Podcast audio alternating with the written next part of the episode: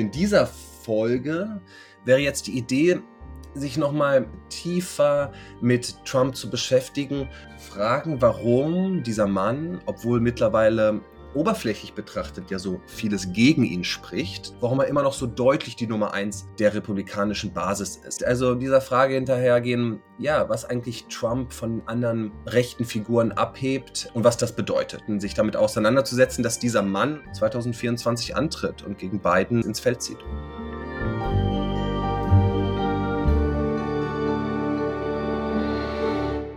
Herzlich willkommen zu Kreuz und Flagge, dem Podcast über die Vergangenheit, Zukunft und Gegenwart der amerikanischen Demokratie. Wir sind Annika Brockschmidt und Lukas Hermsmeier. Und wir tun heute etwas, was wir in der letzten Folge nicht getan haben. In der letzten Folge haben wir gesagt, wir sprechen nicht über Trump. Heute tun wir es, aber ich glaube, wir haben, wir haben gute Gründe. Ich hoffe, ich hoffe, dass unsere Gründe akzeptiert werden von den Hörerinnen und Hörern. Ähm, genau, liebe Annika, wir haben ja beim letzten Mal so ganz äh, großspurig äh, verkündet, warum wir uns nicht mit Trump beschäftigen. Anlass war damals ähm, das äh, die Anklage und dieses Spektakel um die. Du musst kurz sagen, welche, welche, Anklage? Stimmt, es gibt ja mehrere Gerichtsverfahren ähm, wegen des, ähm, wie sagt man, Schmiergeldes in der Stormy Daniels ja. Äh, Geschichte. Und wir haben uns dagegen entschieden und ich würde sagen, das ist auch immer noch richtig, dass wir, ähm, wenn wir so wenig wissen und letztendlich nur so eine, so eine oberflächliche Prozessbericht oder, oder Analyse mhm. da liefern könnten, dass wir dann einfach gar nicht über Trump reden.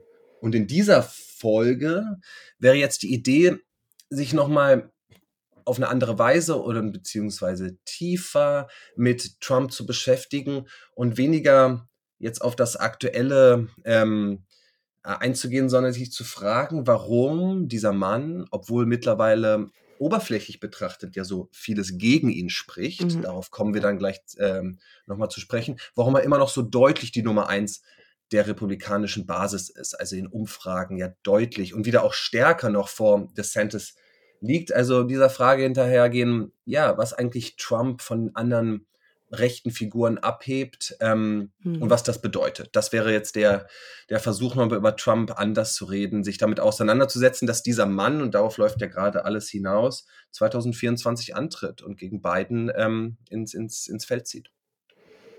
Genau, lass uns doch mal damit anfangen, warum, was eigentlich gegen Trump spricht. Also nicht äh, inhaltlich äh, auf, auf äh, politischer Ebene, ich glaube, da, da, da sind unsere Positionen ziemlich klar. Aber, wa aber was, ich sage jetzt mal, vielleicht aus der Sicht eines republikanischen Wahlkampfstrategen äh, dagegen sprechen würde, Trump als Kandidaten aufzustellen. Weil äh, auf dem Papier sieht das ja alles nicht so rosig aus an sich.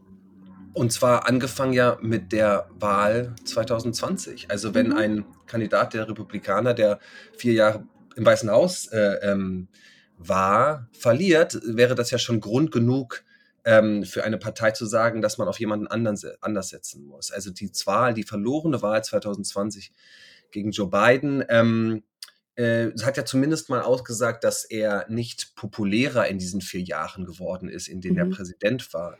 Dazu kommt, ähm, dass ja auch bei den Midterms 22, also im vergangenen Jahr, viele seiner äh, unterstützten Kandidaten verloren haben. Und ähm, dass ja dann so vielleicht auch ein, ein Wendepunkt bei vielen innerhalb der Partei gewesen ist, also die Midterms im, im vergangenen November, sich zu überlegen, ob Trump Richtung 24 überhaupt noch der aussichtsreichste Kandidat ist.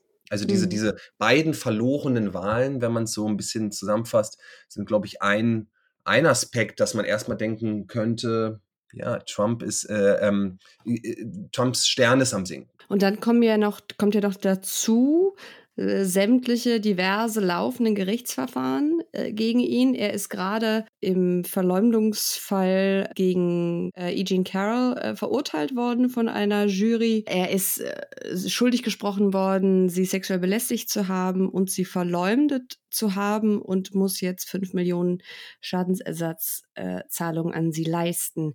Das ist ja, ich sag jetzt mal, aus traditionellen Erfahrungswerten, PR-mäßig gesehen, was einen Wahlkampf angeht, jetzt kein Pluspunkt. Trotzdem, ne, saß Trump, ich glaube, zwei oder drei Tage später bei CNN in einer Town Hall, in einem Town Hall-Format als aussichtsreichster derzeit republikanischer äh, Bewerber um die Präsidentschaftskandidatur. Genau, und über diese CNN Town Hall ähm, Nummer können wir dann im, im, im, im mhm. Laufe der, der Episode vielleicht noch ein bisschen genauer reden. Ähm, diese, diese Frage, ob jetzt die Gerichtsverfahren, die diversen, die gegen ihn laufen, zu seinem Vorteil oder Nachteil sind, das wird seit Monaten ähm, mhm. diskutiert. Dazu kann man auch irgendwie natürlich andere oder Grund verschiedene Theorien aufstellen. Ja, einerseits passt ihm das ja sehr in, ins Narrativ des, des Opfers, des ähm, von den irgendwie linken Eliten und linken, äh, vermeintlich der linken hegemonialen äh, äh, Gesellschaft verfolgt zu sein, das passt ja alles sehr gut. Ja. Aber ich gebe dir recht, man kann auch genauso gut sagen, dass, ähm, dass so diese Anzahl der verschiedenen Gerichtsverfahren ähm, auch einen, einen Schatten äh, wirft, der denn selbst dann irgendwie rechte ähm, oder, oder republikanische Wähler oder die rechte äh, Basis irgendwie wahrnimmt. Also das ist weder, glaube ich, per se gut für einen Trump mhm. noch schlecht für ja. einen Trump. Das ist auf jeden Fall ein, ein Faktor. Und, und dann, glaube ich, äh, fast noch deutlicher ein, ein Zeichen oder ein, ein, ein,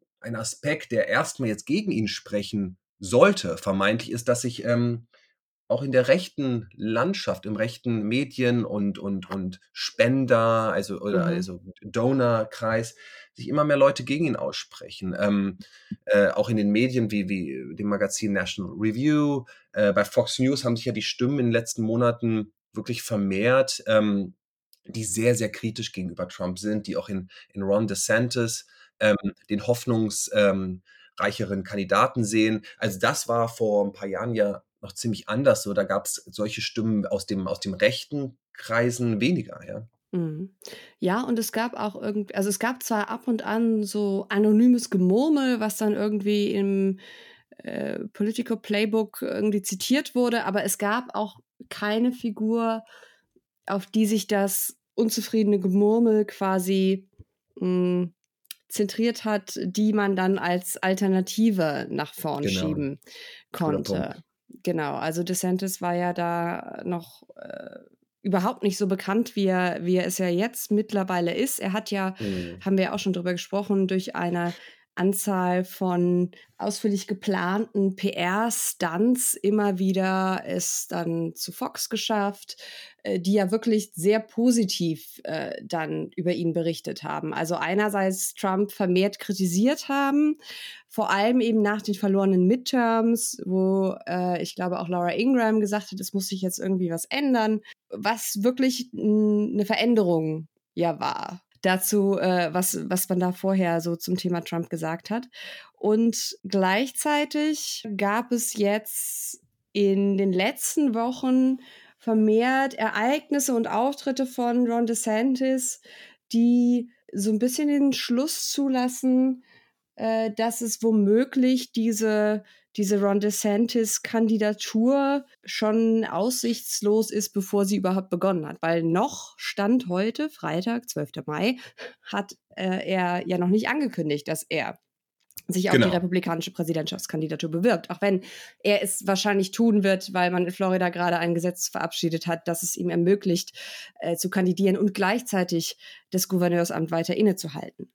Und er benimmt sich auch ja schon längst wie ein Kandidat. Ja. Er hat zwar noch nicht angekündigt, also wäre schon eine große Überraschung, wenn er sich jetzt zurückzieht. Also und ähm, neben den noch ein, noch ein kleiner zusätzlicher Punkt mhm. äh, angeschnitten haben wir es bisher nur neben den rechten Medienstimmen, die sich äh, vermehrt gegen Trump äußern, ist es auch einfach so das knallharte Geld, was nicht ja. mehr so ganz klar auf seiner Seite ist. Ne? Also es gibt mehrere Milliardäre, Ken Griffin zum Beispiel mhm. oder auch die, die Koch Brothers, die, ähm, die deutlich gemacht haben, dass sie ihr, mhm. ähm, ihre, ihre, ihre Millionen nicht in Trump stecken. Ja, auch Peter Thiel, ne?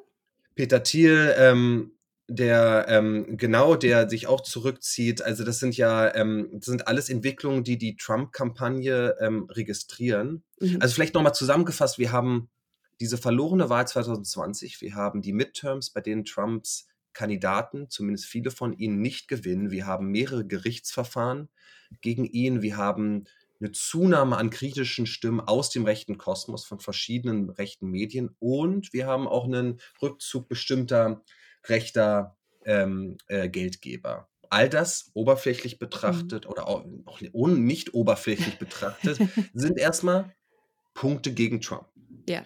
Aber mhm. wir sind auch jetzt Mitte Mai an einem Punkt, wo jede Umfrage, mhm. eine Umfrage nach der nächsten, zeigt, dass er mit Abstand die Nummer eins der, der, der, der republikanischen Wähler ist. Und das wieder auch noch mal stärker als vor drei Monaten. Also ich glaube, er ist dann immer über so bei, bei irgendwie 50, 55 Prozent und Santos, DeSantis ist bei 20 Prozent. Das ist ein deutlicher. Krasser Vorsprung, ne? Das ist ein ne? deutlicher Vorsprung und ähm, die Tendenz ist gerade eher, dass es steigt. Auch dass jetzt Trump natürlich bei so einer äh, Town Hall, bei, beim, bei einem der größten Sender, bei CNN ist. Alles läuft darauf hinaus, dass es eben Trump gegen Biden, der ja auch seine äh, ähm, äh, Kandidatur angekündigt hat, dass es auf diese ähm, Wiederholung hinausläuft. Und das sind so erstmal, das ist jetzt, glaube ich, die, die Ausgangslage, sich zu beschäftigen damit, was Trump macht, dass er und kann in dem Sinne, äh, dass er so deutlich die Nummer eins mhm. der, der, der republikanischen Wähler ist. Weil, dazu sagen, das sagen ja auch äh, ähm, immer mehr oder darauf weisen gerade viele Leute hin, viele Expertinnen, dass ähm, es auch nicht unrealistisch ist, dass Trump das nochmal gewinnt. Also wenn man da jetzt mhm. aus, aus progressiver Seite äh, oder Perspektive äh, auf, auf 2024 erblickt und sich äh, sicher ist, ähm, dass Biden gewinnt, glaube ich, macht man, ähm, begeht man Fehler. Einfach nur, weil, ja. weil wir haben 2016, unter, viele haben es unterschätzt, ähm, er hat auch, äh, äh, er hat ja seine, seine absolute Wählerzahl 2020 auch äh, äh, vermehrt im Vergleich ja. zu 2016. Mhm. Also das Phänomen ist sowas von ähm, aktuell. ja, das äh, ist, ist leider wahr. Und tatsächlich glaube ich, ist es wichtig und deswegen, das ist ja auch das, was wir jetzt hier heute in dieser Folge versuchen, nicht so auf diesen diesen Mythos reinzufallen. Trump ist so dieses politische Mysterium, was man nicht durchdringen kann, warum von dem alles abzuperlen scheint, Teflon Trump. Ähm, wir, wir versuchen jetzt mal zu ergründen, was denn eigentlich zu seinem Erfolg zumindest unter äh, republikanischen Wählerinnen und Wählern oder bei der republikanischen Basis beiträgt, weil. Und zu seinem an anhaltenden Erfolg. Ne? Ja. Dass das einfach nach acht Jahren und allen äh, jetzt von uns genannten Entwicklungen immer noch so ist. Das ist ja eher so, wir wollen jetzt auch nicht die äh, äh so tun, als wären wir im, ähm, im September 2016 und versuchen, das Trump-Phänomen zu ergründen, sondern es ist eher die Frage, mhm. was ist dann nach acht Jahren. Was ist die Konstante quasi, ne? Dauerbeschallung und so ja. Entlarvungen und mhm. Enthüllungen und so viel Gegenstimmen und eben wirklich einer ernstzunehmenden Gegenbewegung auch von rechts. Warum ist der immer noch so die Nummer eins? Mhm. Ja, und äh, ich glaube, der, der erste Punkt äh, ist tatsächlich, es heißt ja immer, in der Politik ist, ich weiß gar nicht, wie sagt man das auf Deutsch? Name Recognition, der Erkennungswert des Namen, huh, hübsch, ja. ist der Name erkennen und zu wissen, quasi welche Marke mit dem Namen verbunden ist oder wofür dieser Name steht, ist Gold wert. Und Trump hat eben ja nicht nur seit 2016, sondern hat ja jahrzehntelang, war jahrzehntelang medial präsent, hat ein Image äh, gepflegt und hat dann eben hat diesen Personenkult seit 2016 ja noch mal äh, potenziert. Es ist, hat sich quasi immer weiter hochgeschaukelt. Und das ist, glaube ich, erstmal was, wo du selbst, wenn du, das ist ja übrigens auch was, was sich zeigt, also dass, dass wir in Umfragen, äh, wo man Leute fragt, äh, kennt ihr Ron DeSantis? Das kommt nicht mal annähernd an Trump ran. Manche wissen, okay, es ist der Gouverneur von Florida, aber es hat überhaupt nicht diesen, diesen, denselben Wiedererkennungswert. Genau, es gibt keine andere rechte Figur, die einen solchen Personenkult geschaffen hat. Es gibt keine andere äh, republikanische Figur, die eine solche fanatische Bewegung hinter sich hat. Er ist der bekannteste, der populärste, dadurch auch, ähm, dass er ein, ein, ein irrsinniges Identifikationspotenzial geschaffen mhm. hat, glaube ich. Ne? Also die äh, Trump-Unterstützer in den vergangenen Jahren äh, äh, ähm, hat ja nicht nur bedeutet, dass man einfach einen von mehreren Kandidaten ähm, äh, sich aussucht und dann irgendwie dessen Namen auf sein Schild im, im Garten äh, stehen hat, sondern dass man sich gegen ganz viel verteidigen auch muss. Also in manchen Bundesstaaten natürlich weniger und äh, äh als in anderen, aber der polarisierendste Kandidat ähm, äh, den es irgendwie ne, seit, seit Jahrzehnten äh, in der amerikanischen Politik gegeben hat. Insofern glaube ich auch, dass wenn du mehrere Jahre lang, das ist jetzt ein bisschen küchenpsychologisch, aber liegt andererseits auch so auf der Hand, ne, wenn du ja. dich mehrere Jahre für, für Trump ähm, entschieden hast und ihn verteidigt hast, ähm, dann ist es schwerer von ihm sich abzukehren als bei anderen Kandidaten. Ich glaube, das spielt schon eine Rolle so sunk cost fallacy meinst du? Du hast schon so viel da rein investiert, du hast womöglich schon so viele private Beziehungen auch nicht nur aufs Spiel gesetzt, sondern dafür zahlen müssen quasi.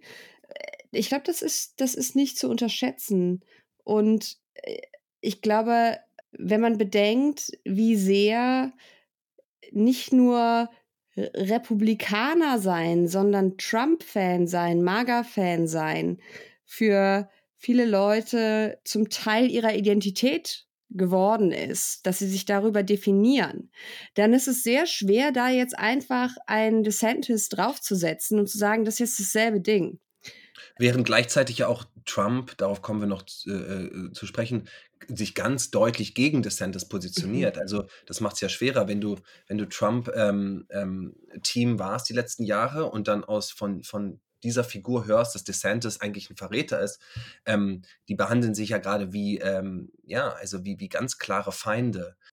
Und ich glaube, Genau, wenn man mit, wenn man mit Trump-Fans auch oder, oder Fans, WählerInnen ähm, spricht, wenn man, äh, ob jetzt irgendwie äh, als, als Reporter oder einfach auch sich die Ausschnitte ähm, im, im Fernsehen, Radio und so weiter, in, in die Zitate der, in den Reportagen an, äh, äh anschaut und durchliest, dann, dann wird klar, ja, dass sich da so eine, dass, dass, dass Trump im Grunde eine Institution selbst geschaffen hat, der viele Leute mehr trauen als jeder anderen Institution. Mhm. Also, dass, dass, dass Trump über der Partei steht, dass Trump über, ähm, auch über Fox News steht, dass Trump über, mhm. über, über dem Staat sowieso und irgendwie der Justiz und so. Also Trump ist die, ist die Autorität und ich glaube, das ist schon bei Millionen oder sehr vielen Menschen ist das, mhm. ähm, hat sich das über Jahre so verfestigt, dass egal was Trump, das merkt man ja auch an der, an der, an dem Glauben weiterhin an diese Lüge, dass die Wahl 2020 gestohlen worden sei. Also die, die, die, die, ähm, die, die Autorität Trump hat sich einfach über Jahre verfestigt, der immer noch sehr viele Menschen anhängen. Mhm. Und ich habe das Gefühl, dass Trump auch selber ich weiß nicht, ob er sich dieser Rolle bewusster ist oder sie einfach äh, jetzt stärker ausspielt, dass er jetzt auch viel mehr, als er das vorher getan hat, diese Rolle des ultimativen Richters, der über allem steht, ja sich selbst anzieht. Also dieses, ich bin euer, was hat er gesagt, ich bin euer Rächer oder ich bin, I'm your retribution. Das sind ja alles äh, Vokabeln, das ist ja eine Rhetorik, wo mitschwingt, dass hier jemand vor euch steht, der quasi alle Macht, die sonst einzelne staatliche Institutionen haben, auf sich in seiner Person vereint. Und da Trump keinerlei Anzeichen gegeben hat, im Gegenteil, zu sagen, dass er jetzt irgendwie einen politischen Erben einsetzen will, ich glaube, das wäre die einzige Möglichkeit, wie man zumindest so den harten Magerkern dazu bekommt, äh, jemand anderen zu unterstützen, dass er sagt, so, ich für mich reicht's jetzt und hier kommt mein Nachfolger, aber das macht er ja nicht. Und gleichzeitig haben wir ja schon äh, 2016 in den republikanischen Vorwahlen gesehen, dass sich aber auch bisher keiner der Kandidatinnen und Kandidaten, die angekündigt haben, dass sie in die Runde mit eintreten der Primaries, es greift ihn niemand offensiv an es, es begibt sich quasi niemand mit ihm freiwillig in den Dreck, weil sie alle sehr wahrscheinlich wissen, dass sie da nur verlieren können. Das führt dann aber dazu, äh, dass je mehr Gegenkandidatinnen und Kandidaten es gibt, das wenige, was sich ohnehin vielleicht äh, noch äh, auf andere verteilen ließe, noch fraktierter ist, als es ohnehin schon ist. Und ähm, so scheint das im Moment auch zu laufen, ohne jetzt zu sagen, es ist eine, eine, eine eins zu eins Wiederholung, weil das ist ja nicht der Fall. Nee, das ist auch nicht der Fall. Aber ich glaube, ich gebe dir recht, es ist, es, man legt sich auch nicht mit Gott an. Ne? Also so, ich glaube, das, das ist so mhm. ein, ein Gedanke. Chris Hayes, der, der MSNBC-Moderator, hat vor ein paar Tagen ge gesagt, Trump is not actually running for a second term, he's running for a forever term. Also ja. Trump tritt nicht nur zum zweiten Mal an. Im Grunde muss man auch seine Ankündigung äh, ähm, ernst nehmen, mhm. dass er die, diese, diese ähm, das Termlimit aufhebt. Ne? Genau, dass, dass er das äh, aushebelt, dass man nur acht Jahre Präsident sein kann. All das sich über die, die Konstitution, äh, also die Verfassung zu stellen, über die Gerichte, das glaube ich, äh, glauben wir, wirkt bei vielen WählerInnen eben doppelt bestätigend. Ne? Also das, das, das heftet sie dann immer noch mehr an diese Figur. Mhm. Und ja, also ich glaube, so über Jahre äh, ähm, hat sich da so eine wirklich fast äh, ähm, religiöse Autorität entwickelt. Ähm, ein anderer Punkt, ja. mindestens so wichtig, ich würde sogar sagen, wichtiger ist, dass, ähm, wenn man sich die Frage stellt, warum Trump auch gerade im Vergleich zu DeSantis ähm, effektiver ist und mehr Leute anspricht, ist, dass er einfach auch besser im, im Pseudopopulismus ist. Also mhm. Trump hat sich ja schon 2016 ähm, in den Vorwahlen dann von den allermeisten Kandidatinnen der, der Republikaner abgesetzt, indem er klargemacht hat, dass bei ihm so soziale ähm, äh, Programme, also Medicaid, mhm. die Krankenversicherung für, ähm, für arme Menschen und Medicare für, für ältere Menschen, dass er die da nicht ran will, dass er das nicht abbauen will. Während ähm, das Programm der Republikaner seit Jahrzehnten ja ziemlich ja. eindeutig ein, ein Abbau des, des Sozialstaates ist, ähm, eine, eine Deregulierung und so weiter. Damals hat er schon verstanden, dass eben das Kulturkampf alleine nicht reicht, dass er mindestens so tun muss, als würde ähm, er sich für die materiellen Lebensbedingungen seiner WählerInnen interessieren. Dass er dann als Präsident eine ganz andere Politik gemacht hat, das weiß man. Es ist ein Widerspruch, klar, dass dieser Widerspruch jetzt bei vielen Menschen nicht angekommen ist, hat dann vielleicht auch was mit Medienversagen zu mhm. tun. Auf jeden Fall sind Widersprüche und Inkohärenz jetzt war noch nie das Problem für Trump. Ne? Und es war auch, ähm, hat an seiner Popularität vielleicht nicht allzu viel äh, ähm, geändert, aber ich glaube, das ist ein springender Punkt, über den jetzt auch in den letzten Monaten ganz kluge Texte, zum Beispiel von Sam Adler Bell in der New York Times äh, verfasst worden, die sich mit diesem, mit dieser unterschiedlichen Herangehensweise von DeSantis mhm. und Trump beschäftigen. Ich fand ein hervorragender Satz in diesem New York Times Artikel von Sam Adler-Bell war, dass die Schwierigkeit dessen, was DeSantis gerade versucht, äh, sich am besten darauf runterbrechen lässt für das republikanische Establishment, also im Sinne von äh, diejenigen, die einen berechenbareren Kandidaten wollen, muss er weniger Trump sein als Trump und für die Basis muss er mehr Trump sein als Trump. Und das ist ein Drahtseilakt, der eigentlich nicht äh, zufriedenstellend für beide Seiten äh, zu vollführen ist, glaube ich. Und man sieht, denke ich, glaube ich, gerade auch bei vielen öffentlichen Auftritten, die DeSantis im Moment abliefert, sieht man, wie er auch einfach erzählerisch quasi an seine Grenzen stößt, was das angeht. Weil er muss irgendwie, er muss ein gewisses pöbelndes Element, sage ich jetzt mal, mit beibehalten, um den starken Mann mimen zu können. Gleichzeitig aber nicht zu sehr, um jetzt nicht die, die Spenderklasse quasi abzuschrecken. Und das kann eigentlich auf Dauer nicht funktionieren. Genau, es gibt dieses, ähm, diesen Split, nicht so ganz deutlich, aber es gibt mhm. ihn äh, äh, zunehmend, dass das rechte Establishment sich DeSantis als, als ähm, große Figur wünscht oder ihn auch unterstützt und die Basis eben nicht.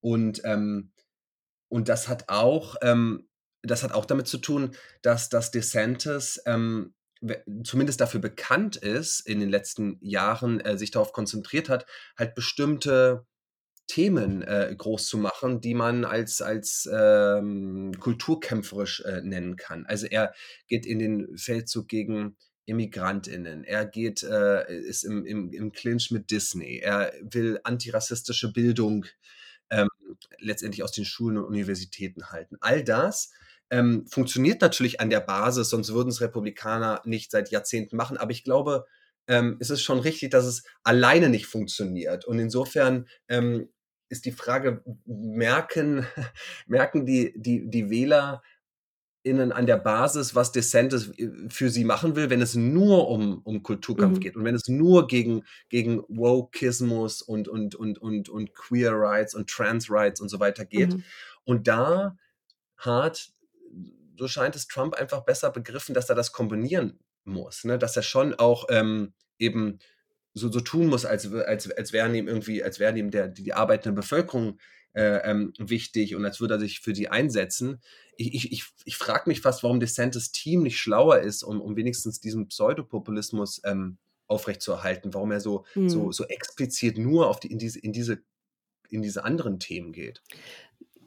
Ich habe das Gefühl, dass die Kalkulation ist, wir zeigen jetzt und deswegen glaube ich auch der Fokus auf Florida als Blueprint, als Blaupause für das ganze Land. Das erzählt er ja in jedes Mikro, was man ihm hinhält, dass sie versuchen zu zeigen, schau mal, Trump erzählt vom Kulturkampf und wir setzen ihn aber legislativ auch um und dass sie sich glaube ich, ausgerechnet haben, dass sie damit ein, dass das einen größeren Effekt hat äh, argumentativ der Basis gegenüber, als das augenscheinlich der Fall ist. Ich glaube, von dem, was ich bisher gesehen habe, haben sie auch dieses wirtschaftliche oder pseudopopulistische Ding gar nicht auf dem Schirm, weil das ist ja auch eigentlich etwas, was man jetzt gegenüber Disney hätte ausschlachten können, was aber überhaupt nicht kam. Also das ist ja zum Beispiel das, was JD Vance äh,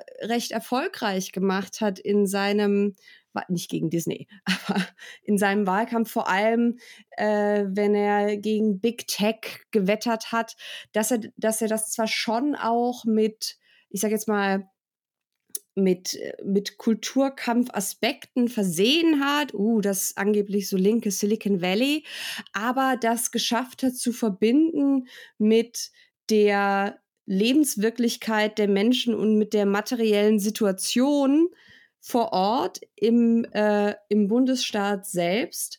Und deswegen ist, macht es, glaube ich, schon Sinn, dass auch innerhalb der Republikanischen Partei es ja schon seit längerer Zeit in diesem Lager, dem man ja auch JD Vance zuordnen kann, der National Conservatives, die Forderung gibt, wir können nicht nur quasi von, von Steuersenkungen reden, sondern wir müssen zumindest vordergründig der anderen Seite etwas entgegensetzen, damit wir, wenn die die ganze Zeit davon reden, die Leute brauchen äh, Versicherungen und so weiter und sollen sich eine ärztliche Behandlung leisten können, damit wir nicht komplett ins Leere laufen. Dass die dann eine Politik machen, die damit, äh, die das nicht umsetzt, was sie, was sie erzählen, an Pseudopopulismus, das ist ja dann nochmal ein, ein zweiter Schritt. Aber ich glaube, da scheint es im DeSantis Wahlkampfteam ja auch einfach etwas vielleicht an ähm, Ideen zu fehlen. Interessant ist ja, dass der, ähm, der Journal ehemalige Journalist Nate Hochman, der mhm. äh, ja. National Review ähm, ja die letzten Jahre auch geprägt hat, mittlerweile im DeSantis-Team ist. Mhm. Ähm, also so eine junge, äh, äh, rechte, ähm, sehr, sehr präsente Figur. Und Hauptmann hat vor paar Monaten oder nee, im, ich glaube sogar im, im vergangenen Jahr mhm. mal für die New York Times auch ein Op-Ed ja. ähm, geschrieben, in dem er ziemlich klar skizziert hat, was er so die, die, ähm, die Vision der, der Republikaner sieht. Und ich glaube, die, die zwei zentralen Punkte, auf die er dann gekommen ist, ähm, waren tatsächlich ja äh, Trans Rights und, und Critical Race Theory. Und er ist jetzt eben im Team von DeSantis. Also das übersetzt sich wirklich deutlich. Nicht, dass das jetzt nur mit ihm angefangen hat. DeSantis hat auch die letzten Jahre schon diese Art Klar. von ähm, Politik gemacht und Wahlkampf geführt, aber es passt dazu. Und nochmal kurz, weil du, weil du auch Pete, äh, ähm, äh, nee, weil du JD Vance angesprochen ja. hast man muss sich nur anschauen, wer in, in, in East Palestine, also in dem Ort in Ohio, wo es dieses, ähm, diese Zugkatastrophe mit den Chemikalien gab, wer da vor Ort war. Ne? Das war das war logischerweise ähm, äh, JD Vance, der Senator dieses Bundesstaates ist, der sich da aber sehr, sehr so offensiv positioniert hat und eben als ähm, äh, Rächer und Verteidiger der, der mhm. arbeitenden Menschen und Trump. Trump war auch dort. Also es war ja. natürlich strategisch klug, sich da so zu positionieren. Also es gibt wirklich diese innerhalb der Republikanischen Partei mehr als zwei, aber sehr offensichtlich zwei Herangehensweisen. Das eine ist radikaler und sehr, sehr fast eindimensionaler Kulturkampf gegen Trans Rights. Und der, darauf, darüber haben wir ja schon mehrfach gesprochen, der sich natürlich dann in ökonomische mhm. ähm, äh, äh, äh, desaströse Politik umsetzt. Ne? Also wenn wir von mhm. Kulturkampf reden, dann ist das keine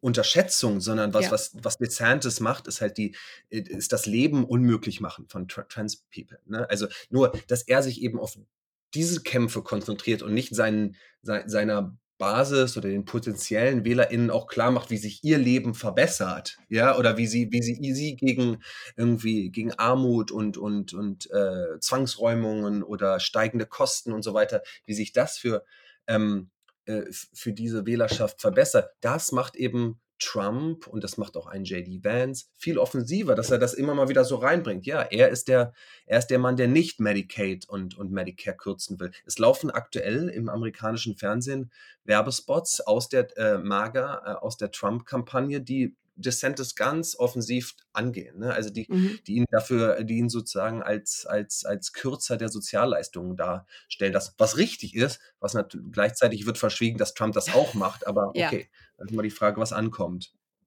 Ja, aber es ist schon bemerkenswert, ne? Also, dass man da auch nicht äh, vom DeSantis-Lager aus, dass man darauf auch nicht einschwenkt, weil es scheint ja sehr, sehr offensichtlich effektiv zu sein. Und es ist ja auch völlig logisch, dass es effektiv ist. Und da ist ja dann generell auch, hängt ja, glaube ich, so eine größere Diskussion innerhalb der Partei dran. Was macht man quasi mit dem, mit dem, ich sage jetzt mal, libertären, rechtslibertären Standbein äh, der Partei. Vor dem Hintergrund, dass man immer weniger Wählerinnen und Wähler hat, dass man also immer mehr sich auf Herrschaft der Minderheit letzten Endes einrichten muss, wenn man nicht bereit ist, die eigenen Positionen zu moderieren. Und da gab es ja, ich glaube, was letztes Jahr ein Artikel im Federalist, der ja letzten Endes so argumentiert hat, äh, warum es eine gute Idee wäre, einen totalitären Staat zu haben. Das äh, war, glaube ich, so das Fazit. Und so eine totalitäre Wunschliste. Äh, und da wurde ganz offen argumentiert, wir müssen uns also mit diesem ganzen äh, Small Government und so weiter, das letzten Endes funktioniert nur, wenn nicht wir das Government sind. Weil sobald wir in Regierungsverantwortung sind, müssen wir also alles tun, um diese Macht zu sichern und um dann, das folgt dann auch daraus, ja, diese ganzen Kulturkampfthemen äh, durch Staats, durch die Anwendung von Staatsgewalt, also nicht nur durch legislative Geschichten, sondern auch durch die aktive Anwendung von Staatsgewalt durchzusetzen. Und das ist insofern ja schon auch eine Auseinandersetzung, ich sage jetzt mal, des alten hm, klassischen republikanischen Establishments, was ja nicht ich sag jetzt mal, andere Ansichten hat, was LGBTQ-Rechte oder sowas angeht, aber was ein anderes Selbstverständnis zumindest in Teilen noch hat, was die Rolle des Staates angeht. Und äh, das spielt sich hier, glaube ich, auch noch im Hintergrund mit ab. Genau, und eine Frage ist, ob jetzt dieses, ähm, die, reine Kulturkampf-Fraktion rund um DeSantis, ob die ähm, angesichts der anhaltenden Popularität von Trump jetzt nochmal umschwenken will, ob es da sozusagen etwas ökonomisch-populistisches ähm, anfüttert. Äh, interessant äh, war ein Zitat vor ein paar Tagen ähm, von, von Peter Thiel, ne, dem, dem, äh, dem rechtsradikalen Investor, der äh, absurderweise vor ein paar Jahren noch den Frank-Schirmacher-Preis in Deutschland mhm. bekommen hat, also yep. immer noch nicht angekommen hat, äh, äh, ist offenbar, wo, wofür Thiel steht, wirklich für die ähm, für die Unterstützung von rechtsradikalen ähm, Politikern und eine äh, sehr, sehr äh, offensichtlich antidemokratische und faschistoide Politik, der aber, der sich jetzt äh, von Trump ja ähm, losgelöst hat und glaube ich ziemlich klar gesagt hat, dass er DeSantis unterstützen wird, aber dazu auch gesagt hat, also ich zitiere mal, I think DeSantis would make a terrific president if he's the Republican nominee. I will strongly support him in 2024.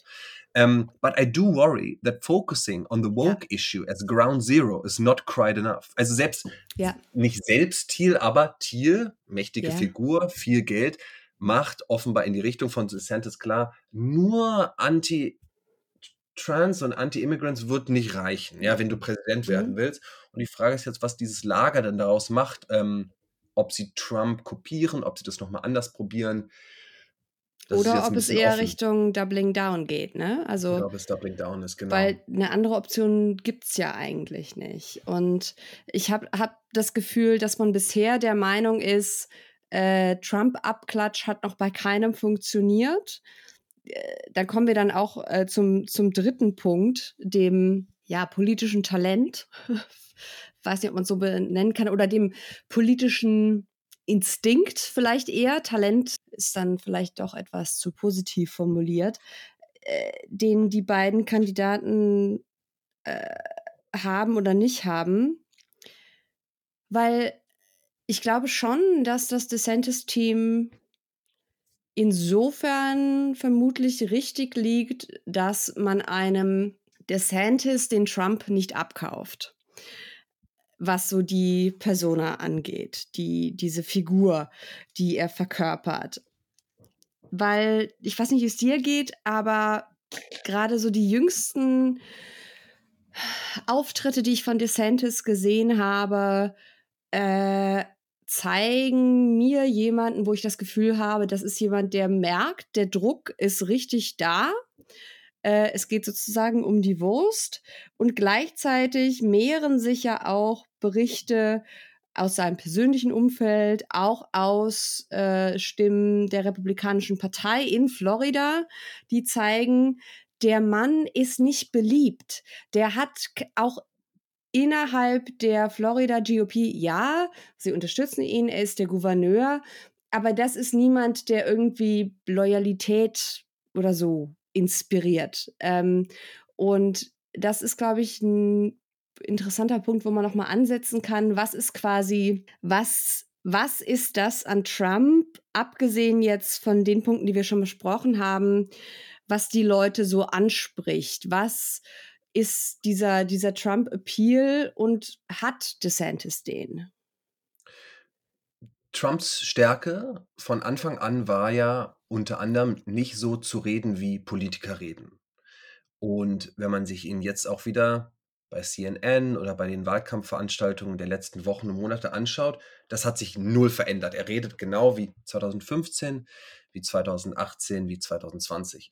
Ähm, und es ist so eine, eine, eine Mischung aus, ja, eine unglaubliche Beleidigungswut, etwas Rotziges, zwischendurch auch wieder so verspielt, wenn er dann bestimmte Begriffe so ganz komisch äh, ausspricht, Puerto Rico oder Lenin. Und ähm, ich glaube, dass mhm. das weiterhin ähm, äh, ein, ein, ein äh, Erfolgsfaktor ist. Also warum er so viele Leute irgendwie abholt oder trifft, weil er ähm, allein durch diese Sprache, die, die nicht glatt ist, die nicht technokratisch ist, die, man könnte sagen, ja aus dem Bauch kommt. Er ist ein mhm. Dauerlügner, aber seine Sprache ist irgendwie seltsam ehrlich, ähm, dass er da sich mit abhebt, dass er sich damit abhebt von nicht nur Joe Biden und nicht nur von auch Hillary Clinton damals, sondern eben auch jetzt von DeSantis, der dann eher so, so spricht wie, wie ein Mensch im Anzug, ja. Ähm, mhm. Und ähm, ich glaube, du hast recht, dass, dass es, dass jetzt die, dass es, dass die DeSantis-Kampagne oder die, die, ähm, dieses Team nicht, ähm, nicht gewinnen wird dadurch, dass sie Trump kopieren. Aber dieser, mhm. dieser Unterschied zwischen den beiden, dass einer, der, der spricht, auch der, Trump ist ja irgendwie irre, wenn der äh, seine Veranstaltung jetzt hält, die sind ja manchmal zwei Stunden lang, also eigentlich viel zu lang. Ne? Zwei ja. Stunden labern ist ja irre, wenn man da live steht. ähm, aber irgendwie ist es dann so eine Art von Trance. Ich glaube, die Leute können auch eine halbe Stunde wieder ab, äh, äh irgendwie abschalten und werden dann so von einem Satz oder von einem Begriff ähm, irgendwie getroffen oder abgeholt.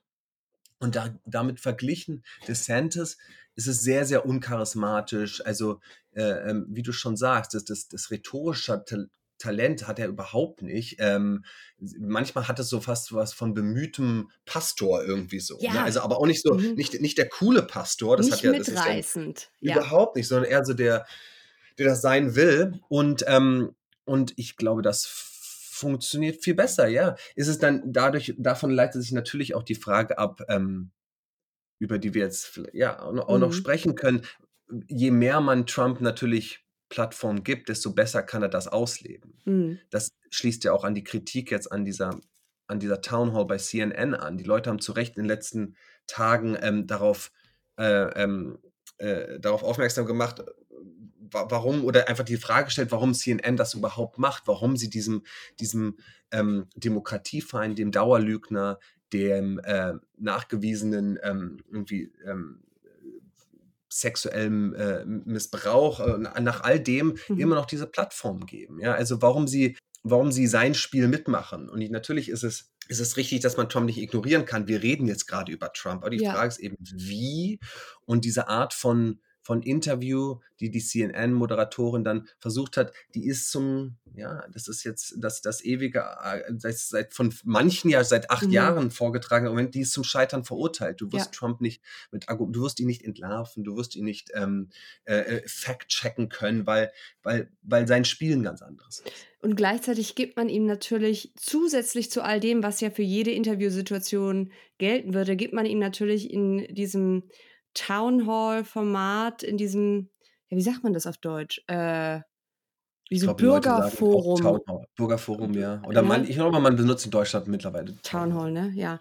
Äh, in diesem Format gibt man ihm ja zusätzlich noch mehr Munition dadurch, das wurde ja ganz deutlich in diesem, bei diesem CNN-Auftritt, dass es also ein ausgewähltes Publikum war, was vor allem aus, aus, aus Leuten bestand, die ihn unterstützt haben. Die Fragen, die gestellt wurden, waren, ich sage es mal, pro-Trump-Fragen äh, vor allem. Es gab keine Konfrontation irgendwie aus dem Publikum, weil das Townhall-Format lebt ja davon, dass äh, in Anführungszeichen normale Bürgerinnen und Bürger Fragen stellen können.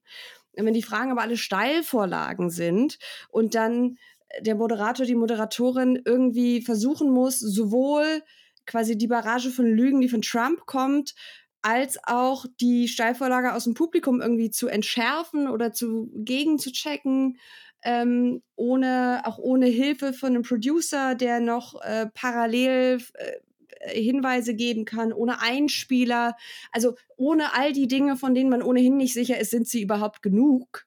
Ähm, dann ist, ist es möglich, ja. ja, dann ist es von vornherein quasi ein Desaster, nur noch ein größeres Desaster, als unter Umständen jedes Live-Interview ohnehin gewesen wäre. Und insofern auch nicht überraschend, dass jetzt dieser Auftritt, diese Town Hall äh, in der Redi rechten Medienlandschaft als, als großer Erfolg äh, gewertet wird. Also bei Fox News sagte ein Reporter, this is exactly the kind of forum in which he succeeds. We know this now eine andere, ein anderer Experte bei Fox News, Donald Trump scored a big victory going on CNN tonight. Bei Newsmax, seinem Propagandasender, was an amazing event for Donald Trump. Ähm, also äh, auch bei Steve Bannon in, in seinem Podcast wurde, wurde Trump gelobt, die, die in den Medien, die überwiegend von, von republikanischen WählerInnen konsumiert werden, wurde das als der große Erfolg mhm. dargestellt. No surprise, logischerweise. Ja. Ich glaube, vielleicht ein Element, weil wir gerade eben noch bei Sprache und bei der Wirkung waren, die Trump hat, ist anschließend, also an das, was du zum Thema Sprachstil und Auftreten gesagt hast, hm, dass wir, wenn wir nochmal auf die Gegenüberstellung Trump-DeSantis schauen, du hast in DeSantis jemanden, der wirkt, vielleicht nicht unbedingt wie ein Bürokrat, aber wie jemand, der irgendwie mh, hm, angestrengt ist, der äh, sich nicht auch vor Kameras nicht wirklich wohlzufühlen scheint, der kein äh, Instinkt für den Auftritt oder für die Performance zu haben scheint, sondern der eher sein mühsam gelerntes Programm abspult, ohne dass man es ihm aber so richtig, ich sag jetzt mal, äh, auf emotionaler Ebene unbedingt abkauft. Und dann hast du Trump auf der anderen Seite, der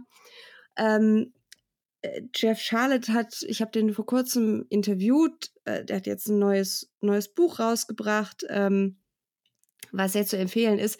Und der hat äh, von einem Teil des Appeals von Trump als äh, Militant Eroticism gesprochen. Also so eine Art militante Erotik und das geht dann eben sehr so in, ja, in, in die faschistoide Richtung. Also so die Lust an ähm, der Erniedrigung, auch der sexuell konnotierten Erniedrigung seiner Gegner, aber auch die Lust an Gewalt und Gewaltfantasien. Das geht Hand in Hand und das ist, glaube ich, eng verbunden damit und das macht, glaube ich, auch dann für Anhängerinnen und Anhänger so eine Trump-Rally, auch wenn es immer dasselbe ist, mit ein paar einzelnen ausgetauschten Anekdoten zu so einem äh, zu so einem mitreißenden Erlebnis, weil es letzten Endes erteilt dir da jemand, der sich als die gottgleiche Figur inszeniert oder als zumindest von Gott gesandt, um Rache zu bringen,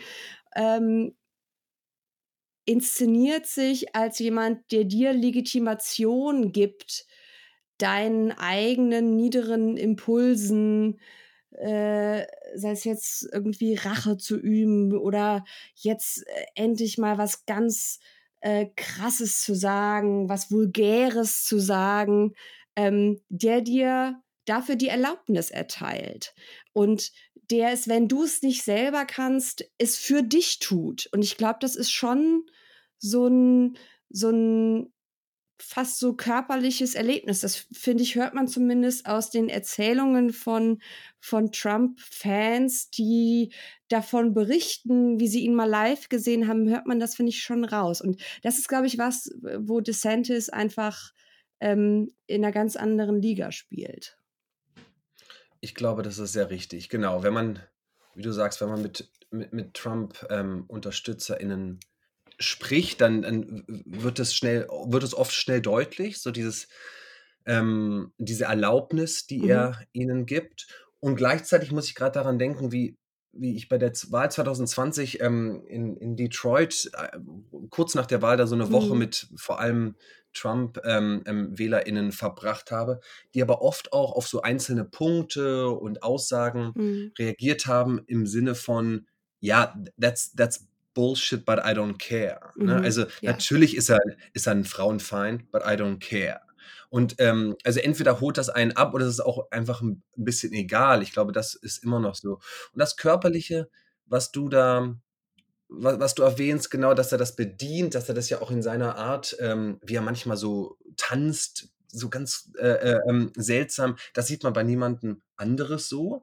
Ähm, ähm, wie er so seine, genau, davon, dadurch, dass er von Häme geradezu lebt, ja, dass das, dass das auch dieses, diese direkte Beleidigung, dass das die Momente sind, wo seine, wo, die, wo das Publikum am lautesten ist, ja. mhm. sein, sein Frauenhass, sein Hass gegen irgendwie, ja, alles, alles, alles äh, Körperliche verbunden mit einer ganz komischen eigenen Körperlichkeit.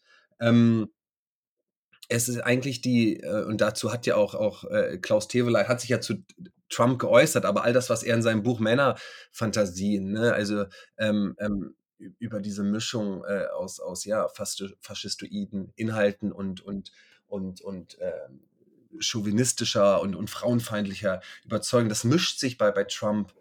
Ähm, und, und er bedient es und er, ähm, er macht, ja, er, er macht auch einfach seine Veranstaltung viel mehr zu einem, zu einem Happening, als, als mhm. jetzt DeSantis es tut.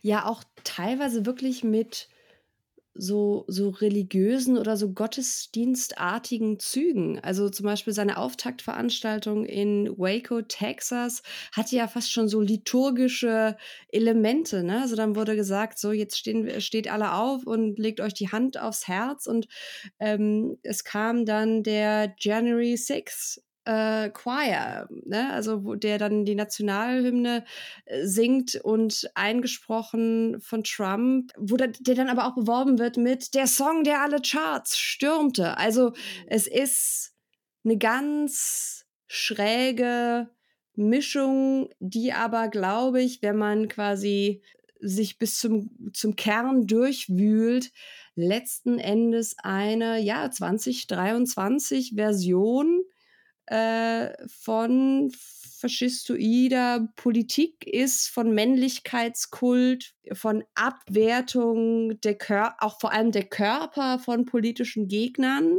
während die eigene Stilisierung als der starke Mann ganz vorne steht und gleichzeitig aber auch Gewaltfantasien ja eine ganz große Rolle spielen. Auch auf all seinen Rallyes auf ganz vielen erzählt er minutiös, ähm, macht er so eine Art, ja, Nacherzählung von irgendwelchen Verbrechen, die passiert seien, wo er dann eben ganz, ganz äh, minutiös nacherzählt, äh, was da meistens sind es junge Mädchen, die in seinen Erzählungen umgebracht werden, äh, wie da wer aufgeschlitzt wird und das eben so genüsslich nacherzählt. Also damit quasi die, die körperliche Reaktion des Publikums einmal schauern, schrecken und dann aber gleichzeitig die Lust an der Vorstellung, was er auch mit seinen, mit seinen politischen Gegnern körperlich an, anstellen wird. Und das ist ja so eine Grund, äh, so ein Grundmechanismus ähm, ja, von, von faschistoider Politik. Und das hat er eben mittlerweile auf eine Art und Weise perfektioniert, ähm, die ein DeSantis ja aufgrund seiner, seiner eigenen Verkaufsstrategie nicht kann, weil er präsentiert sich ja als die, ja, so die less unhinged Variante des Ganzen. Das ist dann schwierig, wenn man dann zehn Minuten über aufgeschlitzte Bäuche spricht. Und, und Stichwort aufgeschlitzte Bäuche. Ich möchte noch mal ein, ein Zitat von, von Teveleit aus Männerfantasien. Also noch mal kurz genauer. Mhm. In diesem Buch untersucht er letztendlich so diese, die Vorgeschichte des Nationalsozialismus, ähm, diese Mischung aus Männergewalt und eben dann faschistoider Gewalt anhand von äh, Briefen und Tagebucheinträgen, die sich Soldaten äh, ähm, äh, gesch geschickt haben. Und ähm, an einer Stelle heißt es, Zitat, Angst vor dem Untergang, beim fragmentierenden Körper immer Angst vom körperlich verschlungen werden. Der Boden geht weg unter den Füßen. Sümpfe, Schlamme, Schleime, Breie, Schlick und Scheiße. Die ganze sich in Modder auflösende Umwelt verschlingend ihn. Es muss zurückgeschossen werden, auch wo niemand schießt. Zitat Ende. Das bezieht sich natürlich ja. jetzt auf eine militärische Situation, aber ich glaube, wie du mhm. sagst, das, das, trifft viel von diesem, äh, von, von, diesem, von diesem Frauenhass, den, den Trump ähm, ähm, mit einer ganz oft ganz seltsame Weise mit was Verspieltem und Zurückschießen äh, äh verbindet, ähm, antikörperlich mhm. und, und gleichzeitig sich dann wie fast manchmal so, so, so, so, ähm, so queer bewegt. Ne? Also wenn man, ja. äh, äh, ähm, ich, ich, ich, mit aller Vorsicht benutze ich jetzt dieses Wort, aber es gibt ja auch bei irgendwie so in äh, bei Twitter so die, diese Meme, dieses Meme, dass, dass, dass Trump im Grunde Drag ist, ne? so wie er ja. manchmal tanzt und sich fast so, ja. ähm, mhm. äh, äh, sich da so feminin darstellt, ja. Ähm, diese, ja, dieses, dieses wirklich auf so vielen Ebenen antikonventionell politische, das mhm. ist, ähm, ich, ich, ich glaube, ja, da sind wir uns einig, immer noch ein, ein elementarer ähm, Faktor, wenn, wenn es um seine anhaltende Popularität geht. Die große Frage ist natürlich, ähm, oder hm. eine große Frage, was das für die Gegenseite, was das für die Demokraten, was das für alle Progressiven oder auch die Linke bedeutet, wenn da jemand, ähm, wenn, wenn, es, wenn alles gerade auf, auf Trump hinausläuft. Gleichzeitig das bedeutet, dass er so ähm, dass den, den Pseudopopulismus besser bedient und eben diese politische Kommunikation, die Sprache.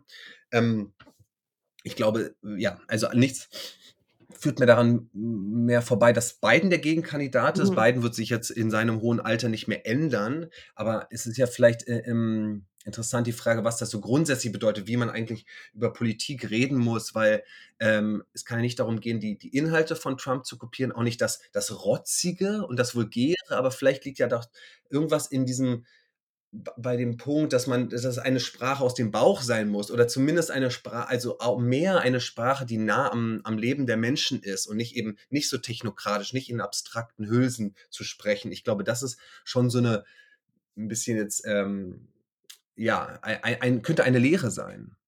Ja, wir hatten ja kurz, bevor wir angefangen haben aufzunehmen, haben wir ja kurz äh, das durchgesprochen und da hattest du äh, gesagt, dass das ja quasi bei aller äh, Kritik und bei allen äh, Mängeln, die Biden als Kandidat aufweist, ja vielleicht durchaus etwas sein könnte, was man von demokratischer Seite mehr als seine Stärke in den Vordergrund stellen könnte, weil er, also, ne, wie gesagt, ist ja immer mit dem Risiko verbunden, dass äh, Biden ist ja bekannt dafür, dass er gerne so ein bisschen dann auch off the rails sich, sich bewegt ähm, wenn er quasi äh, sich da seinem, von seinen Impulsen leiten lässt.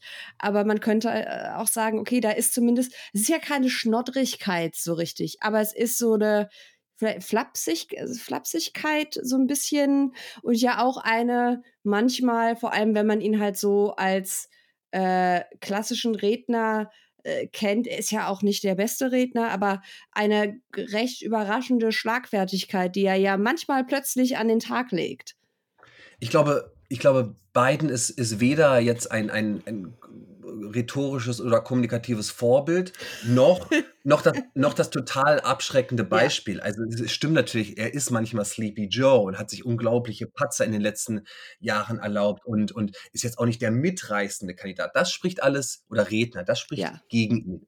Was aber für ihn spricht, da gebe ich dir recht, ist, ähm, dass er auch jetzt nicht der total geschliffene mhm. ist, ja, der auch, äh, ähm, der dann manchmal so ein Come on und äh, einbaut und manchmal auch mit seinen, mit seinen Blicken spielt. Also das, wenn man sich auch anschaut und bewusst macht, dass die, die anderen KandidatInnen, da so gehandelt werden, also die dann ihn ersetzen könnten mal, dass die von, von Pete Buttigieg, äh, ähm, äh, dem, dem Transportminister, bis ähm, zu seiner Vizepräsidentin Harris, die, denen fehlt das total, was Biden manchmal ganz gut kann, dieses, dieses, ähm, ich nenne es mal fast, ja, normale Sprechen. Ja. Mhm. Ne? So. Ja. Und insofern, ähm, es gibt gerade keinen keinen, keinen wirklichen linken Kandidaten, der aussichtsreich ähm, reiche Chancen hat. Sanders hat schon klar gemacht, dass ähm, er Biden nicht herausfordern wird.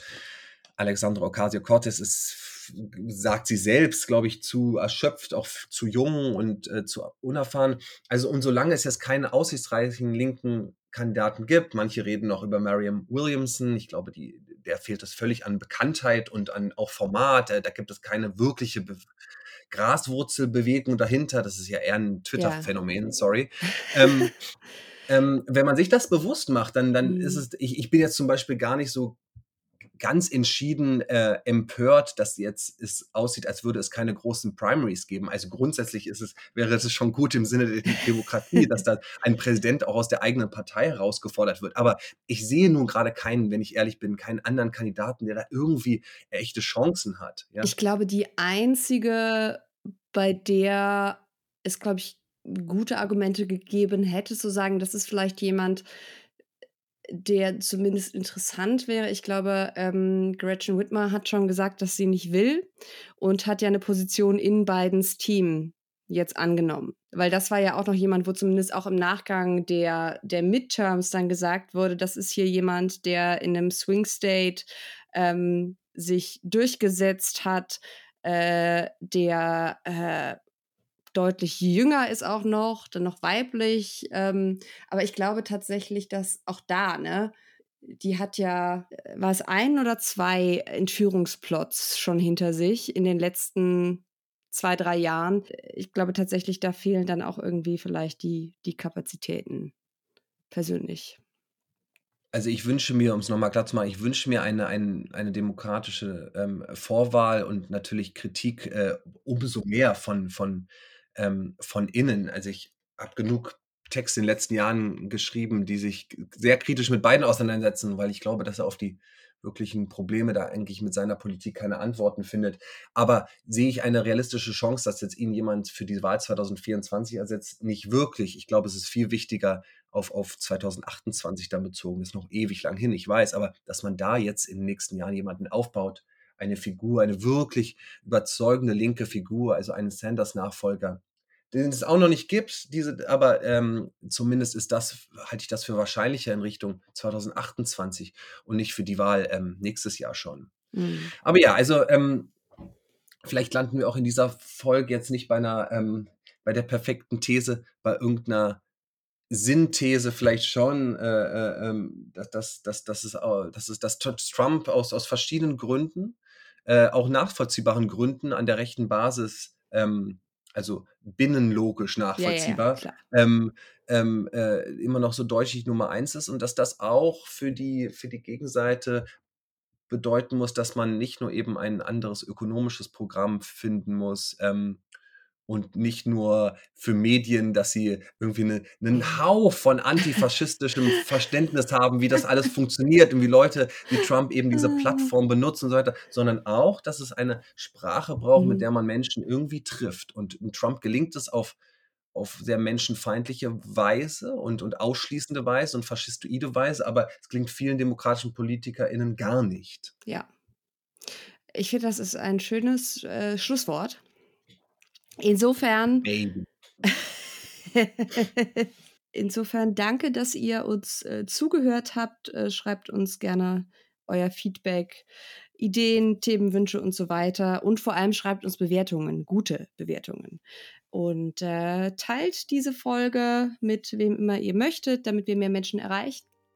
Lukas, ich danke dir, wie ich immer. Danke dir, Annika. Und äh, bis zum nächsten Mal. Bis bald. Ciao.